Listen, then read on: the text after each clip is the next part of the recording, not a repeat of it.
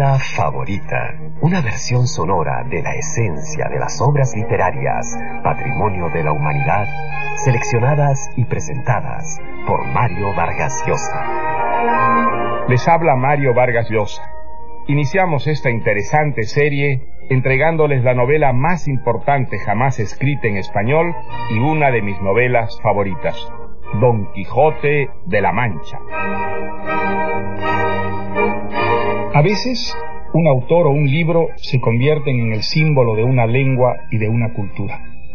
Lo que son Dante y la Divina Comedia para el italiano y los dramas de Shakespeare para el inglés, lo es Don Quijote de la Mancha para la lengua española. Escrito a fines del siglo XVI por Miguel de Cervantes Saavedra, el ingenioso hidalgo Don Quijote de la Mancha se convertiría en el libro emblemático de la lengua española, una novela que rompería todas las fronteras e iría conquistando el mundo. Narra las aventuras de un hidalgo de la Mancha a quien los libros de caballerías enloquecen e inducen a salir a los campos de Castilla, a resucitar las hazañas de los caballeros andantes en una época en la que estos ya habían desaparecido. En un primer momento, los lectores leyeron El Quijote como la novela cómica de un personaje estrafalario que confundía los molinos de viento con gigantes y veía princesas en desastradas campesinas. A su lado, el buen Sancho Panza trataba inútilmente de imponer su sentido común ante la imaginación encabritada de su amo. Con el tiempo, sin embargo, se vería en el Quijote una parábola del hombre idealista y rebelde que se subleva contra las limitaciones de la vida cotidiana. El Quijote pasó a ser visto como un adelantado de la historia, un transformador de la realidad, uno de esos seres gracias a cuya intuición y valentía la humanidad ha progresado desde la caverna primitiva hasta los viajes espaciales. En cambio, Sancho Panza pasaría a representar el ser conformista, alguien que, si fuera por él, la humanidad permanecería todavía prisionera de la rutina de la vida animal. El Quijote es una novela deslumbrante, que entretiene y emociona. Un paseo por los pueblos calcinados por el sol y los caminos peligrosos de la España del siglo de oro. Yo intenté leer el Quijote cuando estaba en el colegio. Fracasé en mi empeño porque su lenguaje contenía expresiones de difícil comprensión para un niño de pantalón corto. Años después lo intenté de nuevo, estimulado por La Ruta de Don Quijote, un librito de Azorín. Esta vez se produjo el milagro y aquella lectura fue una de las experiencias más memorables que he tenido. Desde entonces he leído el Quijote tres o cuatro veces y siempre como si fuera la primera lectura, por la frescura de sus páginas y la viva actualidad de esta novela que acaba de cumplir ya cuatro siglos.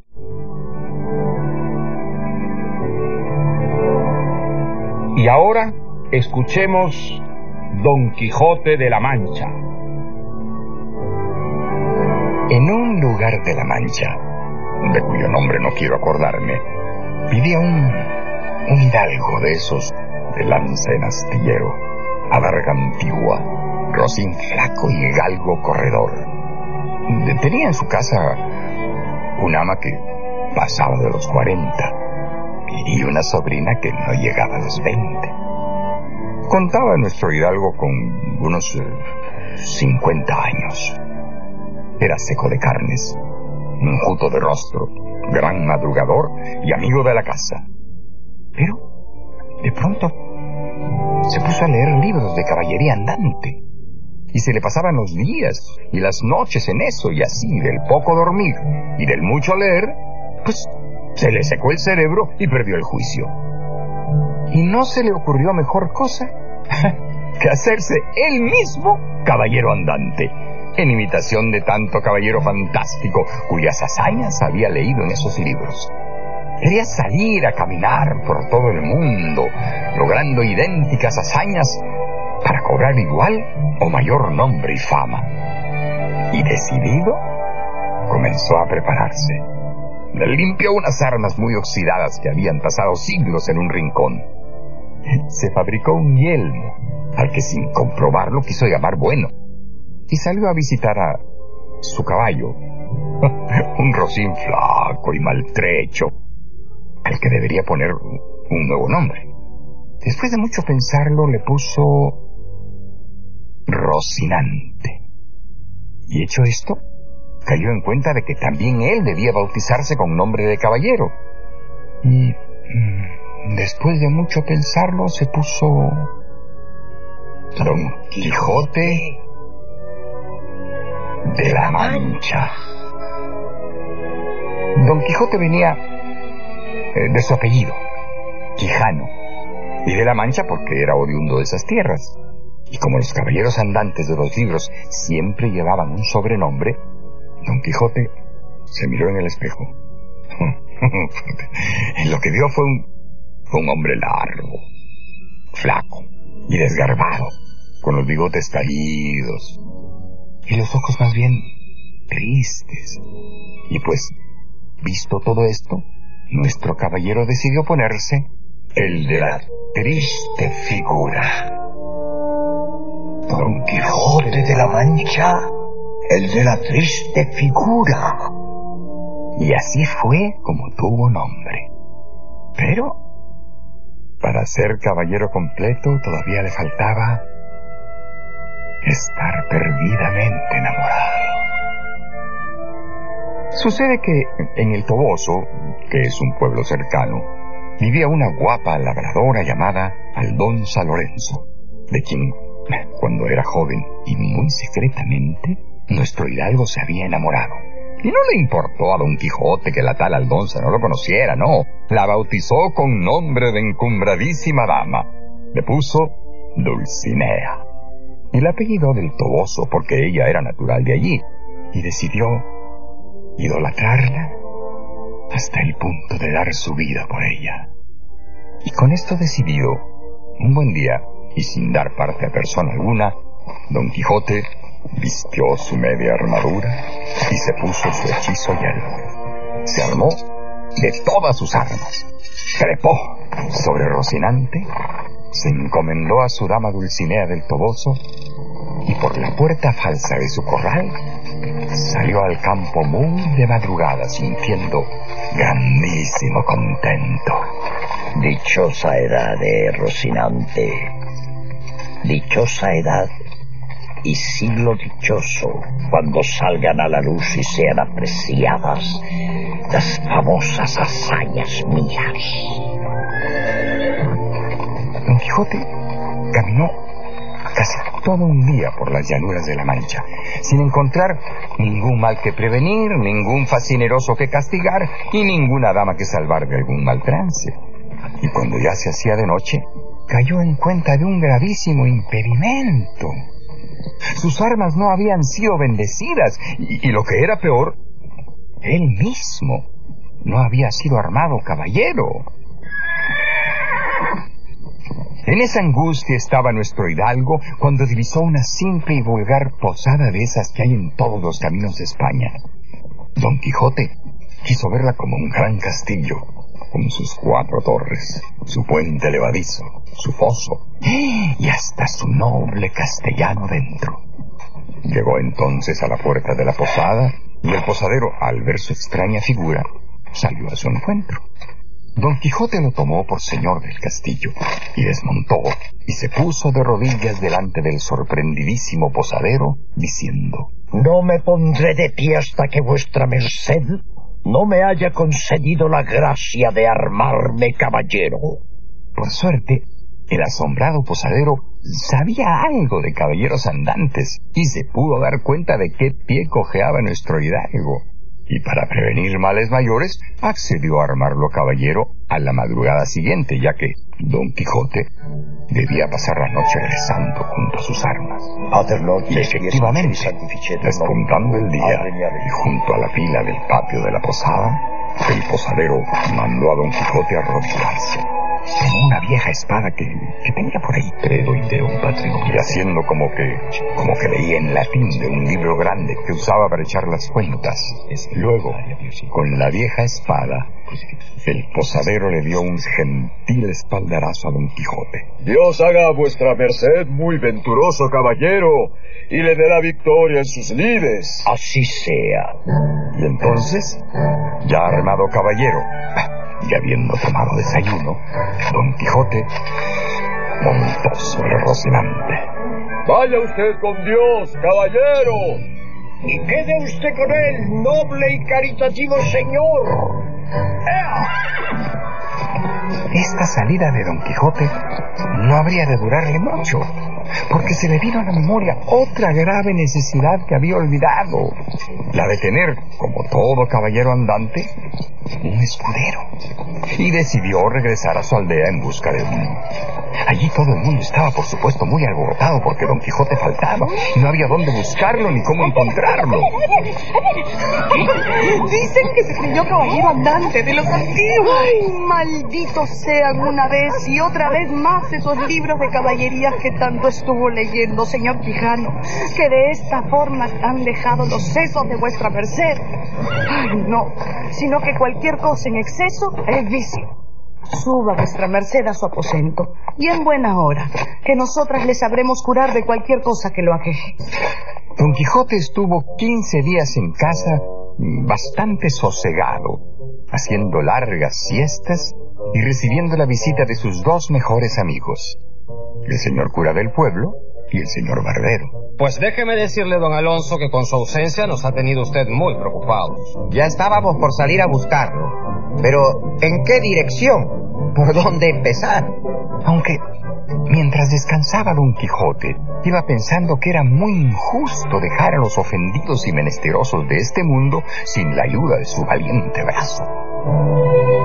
Fue por eso a visitar a un labrador vecino suyo, hombre de bien, pero de muy poca sal en la mollera.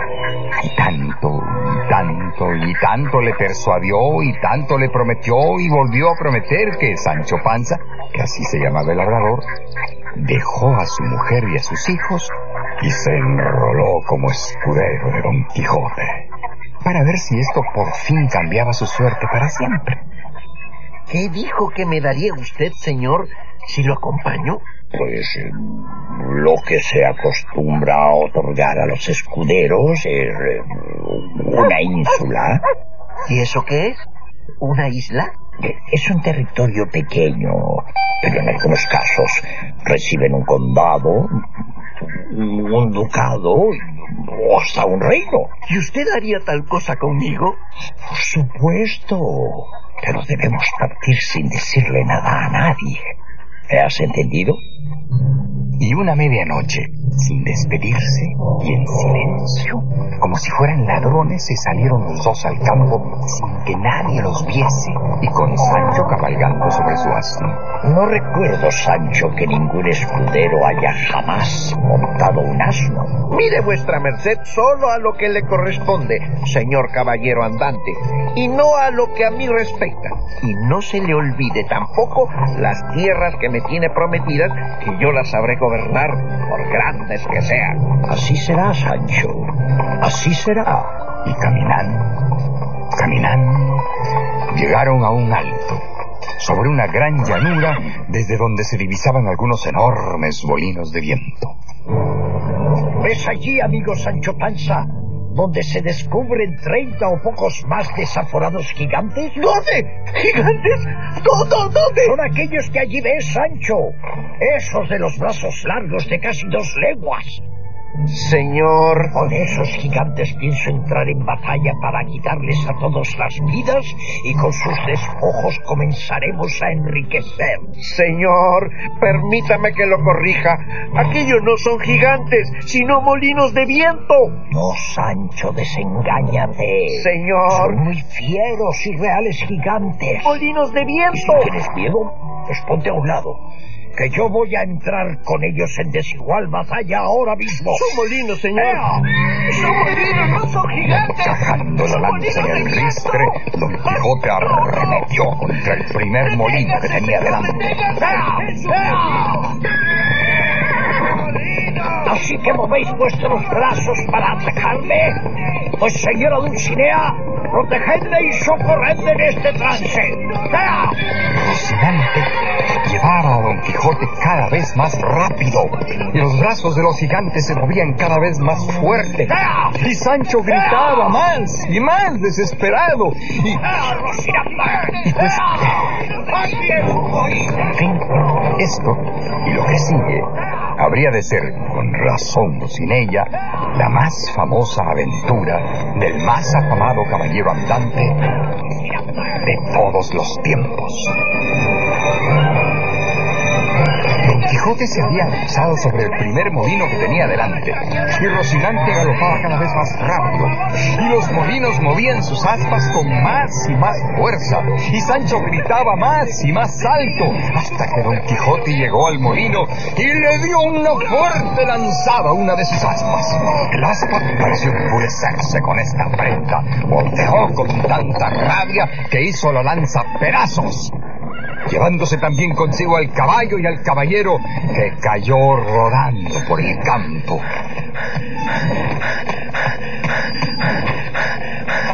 Ave María Purísima, mi amo. Válgame Dios.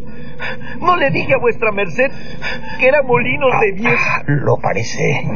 Sí, Sancho, lo parece. Porque el sabio Frestón los ha transformado. Ha convertido a esos enormes gigantes en estos pobres molinos solo por quitarme la gloria de vencerlos. ¿El sabio Frestón? Un mago, un brujo, un hechicero, un maligno, un encantador. Llámalo como quieras, pero témelo, Sancho. Témelo mucho, porque es mi principal y más pérfido enemigo, y contra él debo pelear más que contra ninguno. Es él quien te hizo ver entonces y nos hace ver ahora. Simples molinos donde había y aún hay fieros gigantes. Eh, bueno, pues, molinos o gigantes, sabio o, o no sabio, paciencia, Don Quijote. Y primero que nada, cúrese, señor, que tengo vendas y un poco de ungüento blanco en las alforjas. Lo hizo así Sancho. Y los dos compañeros se pusieron en camino sin tener camino. Y anduvieron unos días y caminaron otros más. Y de vez en cuando se les puso delante algún contratiempo, claro está. Pero como ninguno puede llamarse propiamente una aventura, no los traigo a cuenta ahora.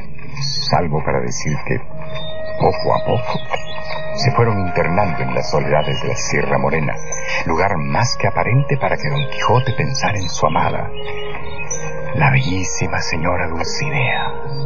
Ah, y en un detalle importantísimo, que aún no le había escrito una carta de amor, trabajo más que necesario para un caballero andante enamorado. Oh Dulcinea del Toboso, día de mi noche, gloria de mi pena, norte de mis caminos, estrella de mi ventura.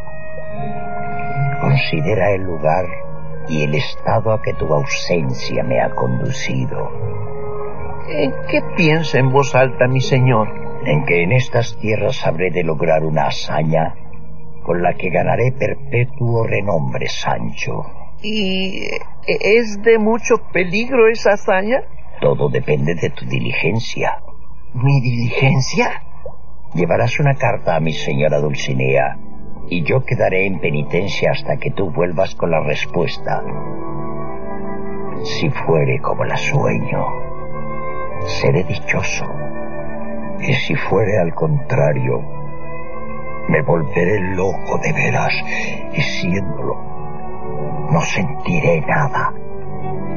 Oh tú, escudero mío, toma bien en la memoria lo que aquí deberás hacer por amor a mi dama Dulcinea. Me verás rasgarme las vestiduras y darme de cabezazos contra estas peñas y otras cosas de esta índole que te han de admirar. Y todo ello le contarás a mi amada. Mi señor, no hace falta que haga necedades, porque yo sin verlas, de solo escucharlas o imaginarlas, se las puedo contar a mi señora Dulcinea. ¿Te atreves a decirme que le has de mentir? No, no, no, no, mi señor, no, no he dicho nada. Eh, escriba nomás la carta y pórtese como le convenga y despácheme luego al toboso. ¿Dónde vive la señora? Con su padre, Lorenzo Corchuelo. ¿Es la hija de Lorenzo Corchuelo? La misma. ¿Llamada Aldonza Lorenzo? ¿Qué otra existe? Ella es mi señora Dulcinea del Toboso. Y merece ser señora de todo el universo. Pues... Bien. Entonces, eh, venga la carta. Don Quijote sacó su libro de memoria y apartándose escribió la carta. Y en acabándola, llamó a Sancho y se la leyó. Escucha lo que le he escrito, Sancho. Soberana y alta señora, si tu hermosura me desprecia, si son mi recompensa tus desdenes, mal podré sostenerme en este abatimiento, que además de ser fuerte, es duradero. Mi buen escudero Sancho te dará entera relación del modo que por tu causa quedo. Si gustares de socorrerme, tuyo soy. Y si no, haz lo que te viniera en gusto que con acabar mi vida habré satisfecho tu crueldad y mi deseo, tuyo hasta la muerte, el caballero de la triste figura. Por la vida de mi padre, que esta es la más alta cosa que jamás he oído. Yo le traeré buena respuesta de la aldonza, aunque tenga que sacársela a bofetones. Y entonces Sancho, para llegar más pronto, se montó en Rocinante y se encaminó al trote largo al pueblo del Toboso. Mientras tanto, en el pueblo de Don Quijote habían notado, claro está, su segunda ausencia y también la de Sancho, y ambas habían causado gran revuelo. Y los días pasaban y los ausentes no volvían, y entonces el cura y el barbero decidieron salir a buscarlos. Preguntaron por él en algunas partes cercanas, y como Don Quijote y Sancho no eran personajes que pudieran pasar desapercibidos, pronto dieron con su rastro y se pusieron en rumbo de encontrarlos. Pero dígame, señor Barbero, ¿y si Don Quijote no quisiera regresar por las buenas? Pues tendríamos que regresarlo por las malas, padre cura. Recuerde que es por su propio bien. Mi señor don Alonso anda mal de los cascos. De eso ya no puede haber la menor duda. Pero mire, mire usted hacia allá, señor cura. ¿No es ese el caballo de mi señor? Lo es. Pero lo monta Sancho. Sancho venía cabalgando sobre Rocinante muy orondo. ¡Sancho! ¡Escucha! ¡Vuelve a tu casa! ¡Que tu mujer te espera para matarte! ¿Pero qué ha sucedido, hombre de Dios? ¿Y dónde está don Alonso, tu amo, y qué hace sobre su caballo? ¿Lo has robado? Sin más ni más, Sancho contó todo lo que había sucedido, la misión en la que andaba y por dónde iba la locura de su amo. Entonces, le vino al cura una idea para... para llevar a don Quijote de vuelta a casa. Él mismo se vestiría de dama de alcurnia, mientras que el barbero, ocultándose tras una espesa barba, se disfrazaría de su escudero. Sancho, olvidando su misión al toboso, accedió a la patraña y los tres, bien pertrechados de los aderezos necesarios, se pusieron en camino a la Sierra Morena. En llegando, Sancho ayudó a disfrazar al cura de doncella afligida y al barbero de su muy barbado escudero. Pero, como tenía en su conciencia no haber llevado al toboso la carta de su amo, eh, quiso entrar a encontrarse con Don Quijote a solas y antes que nadie. Sancho avistó a Don Quijote subido sobre unas peñas. Sancho, Sancho, ¿dónde, cómo y cuándo hallaste a Dulcinea? ¿Qué hacía? ¿Qué le dijiste? ¿Qué te respondió? ¿Qué rostro puso cuando leía mi carta? ¿Qué hizo mi amada cuando la escuchó? Tanta era la esperanza de Don Quijote que Sancho no tuvo corazón para decirle otra cosa que una mentira. Mm, me dijo mi señora Dulcinea que dijese a vuestra merced que le suplicaba saliese de estos matorrales y se pusiese en camino del Toboso, porque tenía gran deseo de ver a vuestra merced. Vamos entonces cuanto antes para allá, que no es posible ni admisible hacerla esperar un instante más de lo necesario. En esto apareció el cura, aparentando ser la famosa y muy ultrajada princesa Micomicona, que venía acompañada de su muy barbado escudero. Y este cura, poniendo voz de mujer, le dijo... Ando en busca del famoso caballero andante Don Quijote de la Mancha, único sobre la tierra que podría deshacer el agravio que me ha hecho un famoso gigante. Aquí me tenéis, señora mía, para serviros. Y el cura, para convencerlo, agregó... Estoy dispuesta a casarme con vuestra merced y hacerlo rey de mi gran reino si me libera de tan fiero enemigo. Mi amo Don Quijote, rey. No, Sancho, amigo. No seré rey. Fuérzame la ley de caballería a cumplir mi palabra antes que mi gusto. No obtendré el reino sino solo la gloria, porque ya tengo el corazón comprometido. Pero Sancho, que de tanto escuchar a su amo también había comenzado a confundir la verdad con la fantasía, airadamente protestó. ¡Ay! ¿Y cómo está vuestra merced mal de los cascos? ¿Piensa dejar pasar tan principal casamiento donde le dan en dote un reino que seguramente es mayor que Portugal y Castilla juntos? Mira, Sancho, si el consejo que me das es para que pronto yo pueda hacerte dueño de la gobernación que te tengo prometida, lo podré hacer aún sin casarme. Ah, pues entonces, vamos a matar al gigante aquel y concluyamos, señor Don Quijote. Y Don Quijote y Sancho, convencidos de que iban al reino de Micomicón a matar a un gigante, el cura y el barbero siguieron camino hacia su pueblo. Al día siguiente, llegaron a otra posada, donde se dispusieron a dormir, y en efecto, durmieron hasta que... ¡Despertad! ¡Despertad que mi señor le ha cortado la cabeza al gigante enemigo de la princesa Micomicona! ¿Qué dices, hermano? ¿Qué pasa, Sancho? ¡Que mi señor ha matado al gigante! ¡Ha matado al gigante! Don Quijote se había despertado y estaba atacando con su espada los óderes llenos de vino que el posadero guardaba en el aposento que le había dado a nuestro hidalgo. ¡Que aquí te tengo! ¡Que tiene los ojos cerrados! ¡Estás soñando con el gigante! ¡Muerto estás! ¡Muerto, gigante de dos por cuarto! ¡Toma! ¡Y deja de sangrar que de nada te sirve! ¡No has de desfazar mi piedad! ¿Qué? ¿Pero qué es esto? ¡Está acuchillando mi cuero de vino! ¿Y cree que el vino es sangre? ¡Deténgase, loco! o ¡Le parto la cabeza en cuatro! ¡Oiga! ¡Abra los ojos! ¡Abra los ojos! merced! ¡No lo despierte! ¡Que será peor! A todo esto, Sancho andaba de un lado para otro buscando algo sin encontrar nada. El aposento está lleno de su sangre, pero no encuentro el cuerpo del gigante muerto. ¡El gigante! ¡Gigantes! Ya con esto el cura y el barbero se convencieron de que Sancho también estaba mal de los cascos y, preguntándose si la locura no sería al fin y al cabo contagiosa, decidieron llevar cuanto antes a don Quijote a su casa con o sin la ayuda del buen Sancho. Engancharon unos bueyes a una carreta y acomodaron a don Quijote en una jaula, en una jaula que pusieron sobre ella pensando en que nuestro romántico caballero podría escapar, o hasta quizás ponerse peligroso. Y echaron a andar. Don Quijote yacía dentro de esa jaula sobre, sobre de heno muy melancólico, y en todo el trayecto casi no comió nada, y solo habló consigo mismo. y con su amada señora, doña Dulcinea del Toboso.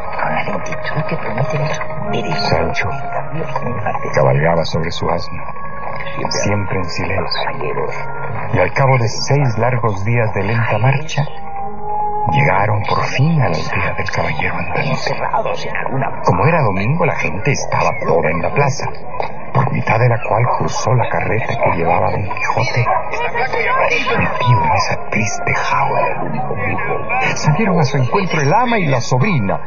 Ay, Dios mío, que ya lo creíamos muerto. Ay, sigue creyéndose caballero. Ay. El ama y la sobrina tendieron a nuestro Don Quijote en su antiguo lecho.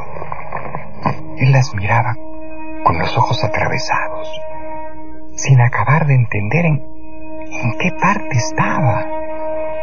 Y sin decir palabra que no tuviera que ver con sus fantasías. Se pondrá bien algún día, ¿cree usted, señora? Sí, si descansa mucho y encontramos la forma de tenerlo contento. Sí, creo que se pondrá bien. Don Quijote estuvo en casa, y en cama, y en calma varias semanas, hasta que un buen día llegó a verlo Sancho Panza muy, pero muy asustado. ¿Qué tienes, Sancho? ¿Has visto algún aparecido? Vuestra merced no se ría de mí, que acaba de llegar Sansón Carrasco. Ah, Sansón es un buen hombre. ¿Qué te espanta? Que viene de estudiar en Salamanca, hecho todo un bachiller, y que me ha dicho algo que es de no creerlo. ¿Qué te ha dicho? Que anda ya escrita en un gran libro vuestra historia, con nombre del ingenioso hidalgo Don Quijote de la Mancha. Y dice que me menciona a mí con mi mismo nombre de Sancho Panza. Y en ese libro cuentan cosas. Escúcheme, señor, se lo ruego, que esto es lo que me asusta. Pues en ese libro se cuentan cosas que las pasamos nosotros dos muy a solas, como todo lo de la carta que usted me dio en la Sierra Morena, y nadie podría saber aquello sino nosotros, porque esas cosas no se las hemos relatado a nadie, pero en ese libro las cuentan con tanto detalles verdaderos que me espanta. Oh, pero Sancho, nada más sencillo. Ese libro lo ha escrito algún sabio encantador, que a ellos no se le puede ocultar nada. Tráeme al bachiller. Y esa misma noche trajo Sancho Panza al bachiller Sansón Carrasco. Pues es verdad, señor Don Quijote, que están impresos más de doce mil libros de su historia en Portugal, Barcelona y Valencia, y pronto no ha de haber nación ni lengua donde no se traduzca y publique la historia de vuestra merced, que lleva la palma a todos los caballeros andantes. Sabido esto, don Quijote, muy en secreto, nuevamente dijo, Sancho, escúchame, debemos partir pronto, que siendo ya tan famosos que vivimos en forma de libro, nuestra tarea de librar al mundo del abuso y la injusticia habrá de ser bastante más fácil. ¿Y han de ser los porrazos menos duros? No habrá porrazos, Sancho, buscando a mi señora Dulcinea. A eso iremos antes que nada. ¿Al Toboso? ¿Olvidas que mi dama me espera? Ella te pidió verme. ¿No es así? Por supuesto, eh, así fue. Se lo juro. Unos días más tarde, Don Quijote y Sancho se escaparon nuevamente de sus casas y se pusieron en camino hacia el Toboso, buscando la bendición de la sin par Dulcinea que, según había mentido Sancho, estaba deseosa de ver a su amado Don Quijote. Y andando, andando una noche... Sancho, al Toboso hemos llegado. Ve a avisarle a mi señora, la sin par Dulcinea, que estoy listo para rendirme a sus pies. y la verdad, como sabemos, es que Sancho jamás había visto siquiera al don San Lorenzo, porque jamás había llegado al Toboso con la carta de don Quijote. Eh, es que yo ya no, no, no me acuerdo dónde vive esa señora y... ¿Que no te acuerdas? Villano, ¿habrás de acordarte y encontrar su palacio y darle mi recado? Aunque para hacerlo tengas que recorrer toda la ciudad en cuatro patas. ¿Y entonces qué remedio? Sancho entró en el toboso pensando en alguna forma de salir del trance y que su mentira no fuera descubierta. Se sentó debajo de un árbol y se puso a pensar. Este mi amo es un loco de atar. Y aunque yo no me quedo atrás, pues a veces me pongo más mentecato que él. El loco que manda es él. Siendo pues mi amo un loco que toma las cosas ordinarias por maravillosas, viendo gigantes donde solo hay molinos de viento, no será difícil hacerle creer que una labradora cualquiera es su bella señora Dulcinea. Y si acaso no la viera, yo juraré que la veo. Y si porfiara, porfiaré yo. Y si sigue viendo a la labradora, pues yo le haré pensar que algún maligno encantador le ha mudado la figura a su dama. Y él tendrá que creerlo. Y con eso estaré más que salvado. Y precisamente, cuando Sancho estaba en esto, aparecieron a lo lejos tres labradoras sobre tres asnos viniendo hacia él. Sancho regresó a toda carrera a donde había quedado su amo. Eh, señor, eh, señor Don Quijote, mire, mire que aquí llega vuestra señora Dulcinea y dos de sus damas, todas resplandecientes como el mismo sol. Yo, yo no veo, Sancho, sino a tres labradoras, bastante mal agraciadas, que vienen montando tres tristes borricos. No, señor, no. Mire que son su señora Dulcinea y dos de sus damas que parecen unos soles de oro. Y Sancho se adelantó, seguido de Don Quijote, y se puso en el camino de las feas labradoras. ¿Qué quiere ese viejo tunante? Quiere hablarte a ti. No, a ti, venga a ti, no lo mires. Sancho se puso de rodillas delante de una de las labradoras y le dijo, Oh señora Dulcinea, reina de la hermosura, de rodillas ruego a vuestra grandeza reciba su cautivo caballero, Don Quijote de la Mancha. Para entonces, ya Don Quijote estaba también de rodillas, pero lo que miraba con los ojos desencajados, y lo que por cierto veía, no era su bellísima dama imaginaria, sino una fea y desastrada y muy verdadera aldeana. Oiga, no siga mirándome así, y levántese, y apártese del camino, y déjanos pasar, que vamos deprisa. ¡Ea! ¡Ea! Las aldeanas se alejaron lo más rápido que pudieron. Y el todavía asombrado Don Quijote se volvió a Sancho y le preguntó. Sancho, ¿era Dulcinea? Es la más bella criatura jamás creada por la mano de Dios, mi amo. Y se aleja rodeada de dos de sus damas que son como unos collares de perlas. ¿Eso veías tú? Eso veo, mi amo, que allá a lo lejos se van perdiendo. ¿Y vuestra merced no la veía? Sancho, esos encantadores que me persiguen no tienen límites para su maldad. Han transformado a mi Dulcinea en una figura tan baja como la de aquella aldeana. La he visto sin verla. La he visto sin poder amarla. Soy el más desdichado de los hombres. Y así, cabizbajo y pensativo, continuó Don Quijote su camino. Y en ese camino se les pusieron delante al, algunos trances que ahora no cuento por no ser tan principales. Hasta que un día, nuestro caballero vio que se acercaba un carro con una jaula. ¿A dónde vais, hermano? ¿Qué carro es este? ¿Qué lleváis en él y qué banderas son estas? El carro es mío y lo que va en él son dos bravos leones enjaulados que un general envía a la corte de regalo para su majestad. Las banderas son del rey nuestro señor, en señal de que aquí va cosa suya. Leoncitos a mí. Pues bien, ¿son grandes esos leones? ¡Ja, ja! Como estos, ninguno. Y hembra y macho van hambrientos porque no han comido hoy. Así que quítese del camino vuestra merced, que me es menester llegar presto donde les demos de comer. ¿Leoncitos a mí? ¿Leoncitos a mí ya a estas horas? ¡Apeaos, leonero!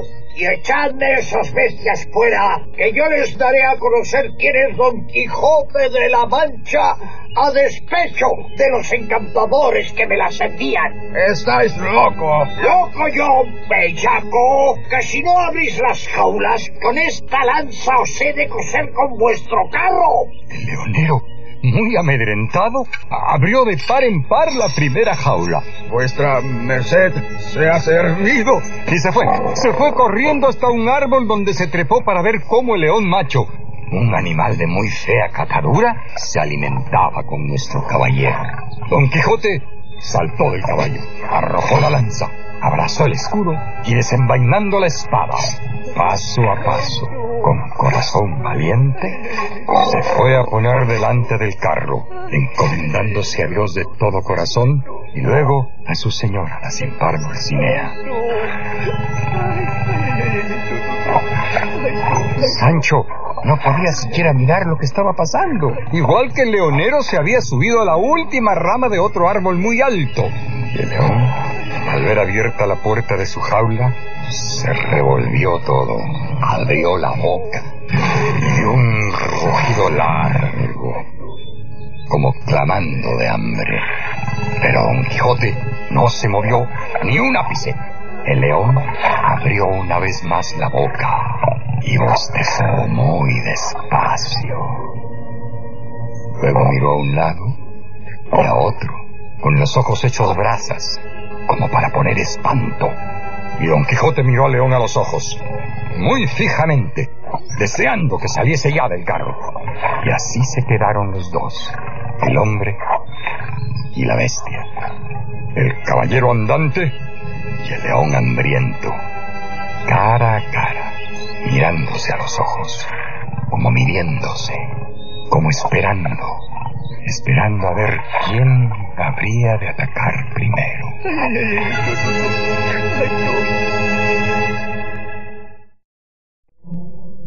Después de que león y nuestro caballero andante se miraron fijamente a los ojos un buen rato, el león, muy cortés, volvió las espaldas y enseñó sus traseras partes a Don Quijote. Viendo esto, el decepcionado caballero dijo, Leonero, vuelve acá y dale de palos a ese león cobarde a ver si ataca. Oiga, no, que si yo hago eso, el primero a quien hará pedazos será a mí mismo. Señor, no quiera su merced tentar segunda suerte. La valentía de su merced ya está clara. No tiene que desafiar a un enemigo que huye. En ese león se queda la infamia y es suya la victoria. Así es verdad. Cierra, leonero, la puerta y sigue tu camino. Y siguió su camino el carro de los leones y Don Quijote y Sancho siguieron el suyo. Hasta que se encontraron en las cercanías de un bosque con un duque y su esposa. Estos nobles señores conocían la locura de Don Quijote porque habían leído el libro de sus primeras aventuras y por ello decidieron divertirse a sus expensas. Los duques les habían preparado la misión de libertar a una princesa cautiva en un país muy lejano al que solo llegarían viajando tres años seguidos. Salvo, claro, que hicieran el viaje en un caballo de madera que tengo en mi poder. Mm, conozco ese caballo. No come, ni duerme, ni gasta herraduras, y cabalga por los aires sin tener alas. ¿Mm? Ese mismo. Y se llama clavileño, porque es de leño y se guía por los cielos con la clavija que tiene en la frente. Ah, Pueden ir dos personas en él, la una en la silla y la otra en las ancas, que por lo común son caballero y escudero. Entraron en ese momento por el jardín cuatro hombres, que sobre sus hombros traían un gran caballo de madera. Les vendaron a ambos los ojos como para evitar el mal de altura, y apenas Don Quijote tocó la clavija, los presentes levantaron las voces diciendo, ¡Ya seguí, valeroso caballero! Señor, ¿cómo dicen estos que vamos tan alto si parece que están aquí hablando junto a nosotros? Ah, no me parecen eso, Sancho. Estas cosas afuera de los cursos ordinarios. Y no me aprietes tanto que me derribas. ¡Ay, Dios mío, que me caigo! Oh, no sé de qué te espantas, Sancho, que en mi vida he subido en cabalgadura de paso más suave, que parece como si no nos moviéramos del sitio. Eh, por este lado me da un viento tan recio que parece que me están soplando con mil fuelles. Y fuelles eran ciertamente lo que soplaba, porque así de bien organizada estaba la patraña. Pero como princesa que liberar no había. Los duques prendieron fuego a la cola de clavileño y por estar el caballo lleno de cohetes, voló por los aires, dando con Don Quijote y Sancho Panza en el suelo muy chamuscados. Oh, oh. Ay, oh, ¿Dónde? ¿De dónde estamos? Pues parece El mismísimo jardín del que partimos, vuestra merced. Oh. Y efectivamente, frente a ellos encontraron una lanza que llevaba clavado un pergamino blanco en el cual estaba escrito. El ilustre caballero don Quijote de la Mancha ha rescatado a la princesa cautiva solo intentarlo. bravo, bravo, bravo. Agradecieron ambos al cielo el buen término de la aventura y el duque nombró a Sancho gobernador de un pueblo al que llamó Ínsula de Barataria.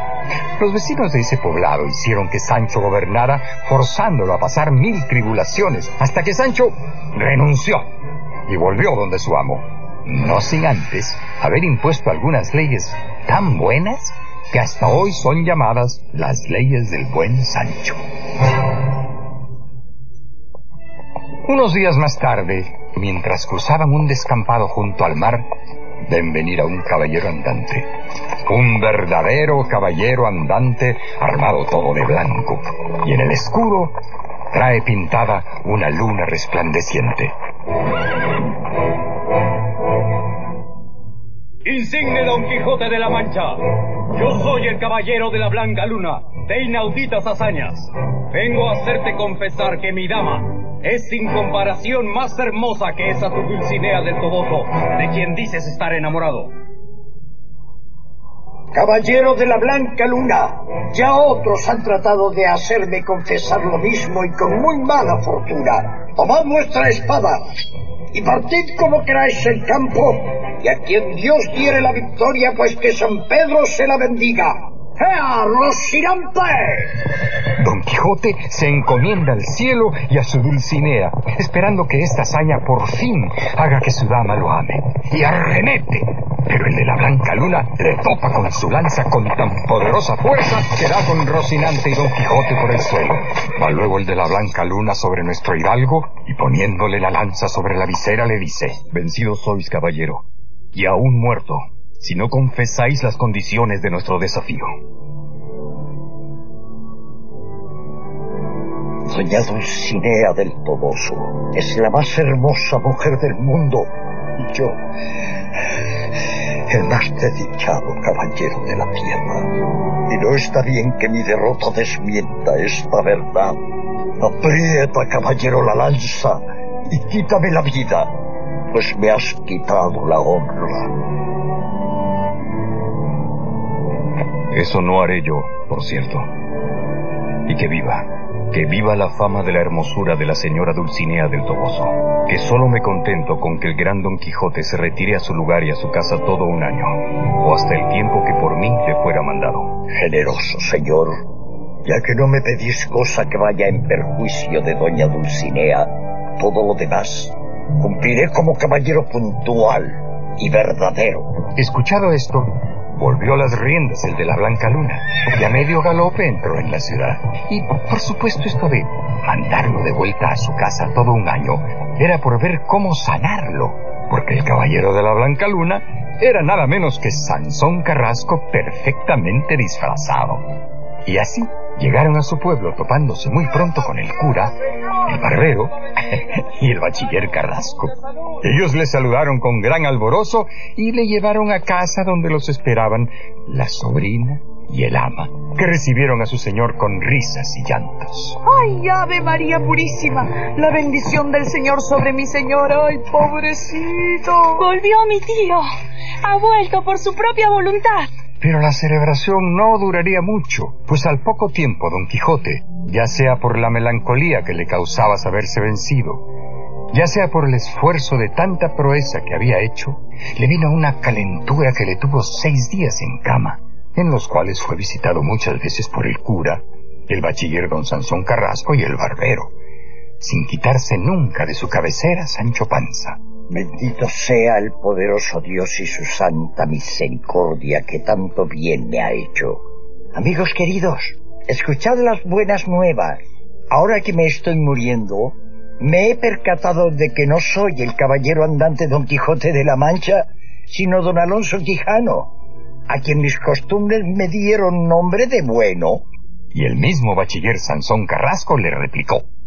Ahora, señor Don Quijote, que ya está desencantada la señora Dulcinea, ¿sale vuestra merced con eso de que se está muriendo? Calle por su vida. Vuelva en sí como era antes y déjese de cuentos. No, ya no hacen falta esos fingimientos, buen amigo. Ya no hace falta seguirle la cuerda al loco, porque la verdad es que me estoy muriendo a toda prisa. No se muera vuestra merced, señor mío si no tome mi consejo y viva muchos años, porque la mayor locura que puede hacer un hombre en esta vida es dejarse morir sin más ni más, sin que nada ni nadie lo mate.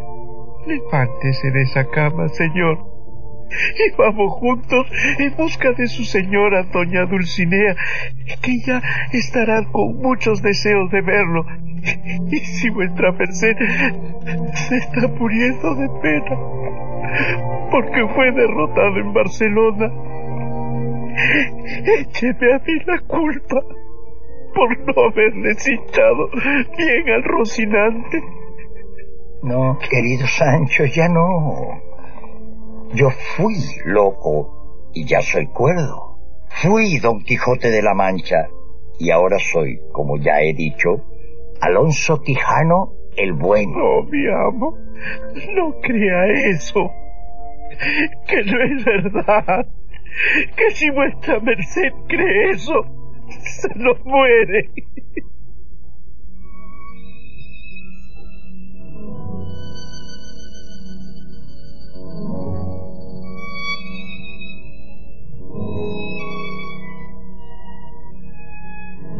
Pero tomándole un desmayo, don Quijote se tendió de largo a largo en la cama. En tres días más, ya recibido los sacramentos, y entre compasiones y lágrimas, don Quijote dio su espíritu. Quiero decir que se murió. Y Sansón Carrasco compuso estos versos que fueron su epitafio. Yace aquí el hidalgo fuerte, que a tanto extremo llegó de valiente, que se advierte que muerte no lo venció ni a su fama le dio muerte. Tuvo a todo el mundo en poco. Fue el espantajo y el coco del mundo, en tal coyuntura, que acreditó su ventura morir cuerdo y vivir loco.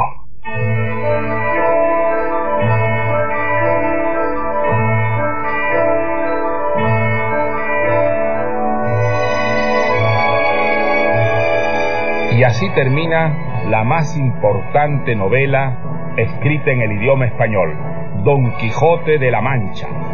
Tuvo el gusto de presentársela Mario Vargas Llosa.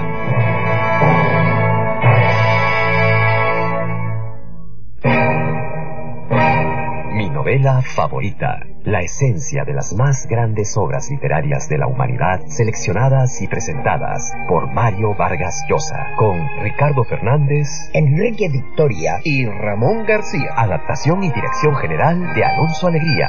Es una producción de Grupo RPP del Perú.